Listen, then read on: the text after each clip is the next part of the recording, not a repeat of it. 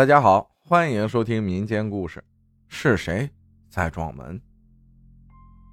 好好哥哥你好，我是兔子，好开心又来给你分享故事了。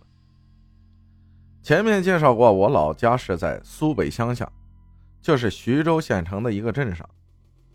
大概是二零一五年的夏天，我当时年龄还小，才上初一，每天功课都要学到十点、十一点，早上五点半要去学校。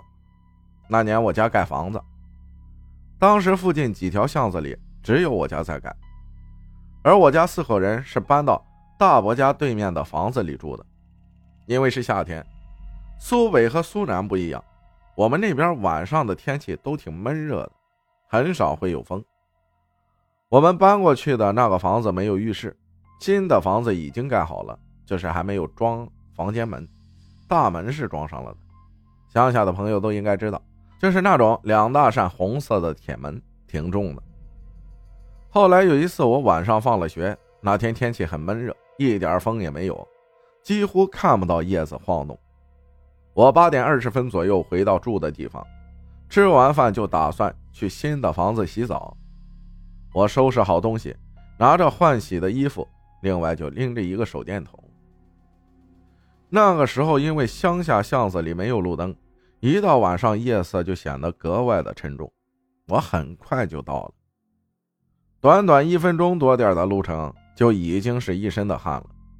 新房子里外都一片漆黑，我仔细的将大门关好，钥匙就顺手放在了门插的小边边上。从我进浴室到洗的过程中，也就五分钟。当时看了时间是九点多点我正洗着。就听到门外传来撞门声，吓得我一个激灵，立马关掉热水器。听得出来，撞的力气很重，就像人用身体去撞的那种力度撞出来的声音，一声接着一声，突然停止了。过了几秒，哗的一声，屋外的水龙头又被打开了，还有人敲地上的几根钢管的声音，那声音。离我是那么的近。等到没了动静后，我赶紧穿上衣服走出房间。我拿着手电筒左右探照着，院子里没人，地上的钢管也没有人动。这时我的心跳声听的是格外的清晰。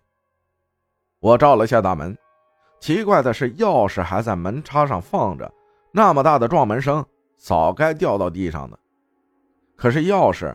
还是最初的状态，那撞门声究竟是哪儿来的？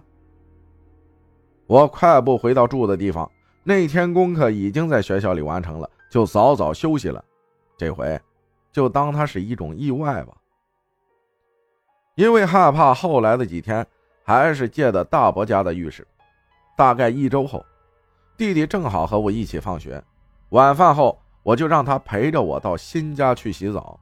让他在隔壁房间等我，可没想到的是，也是九点多，洗了还没有五分钟，撞门声又开始了，砰砰砰的一声接着一声，这个声音撞的像要闯进来，弟弟吓得喊我，他也害怕，我不敢再洗下去了。同样等到声音停止后，赶紧穿了衣服，和他小心翼翼地走出房间，院子里同样静悄悄的。我快速的打开大门，出去后又快速关好，两个人手拉手撒腿就跑，生怕被什么东西抓住。这件事情当天就跟爸爸说了，他就说是我们自己听错了，但是又嘱咐我们晚上不要去那边了。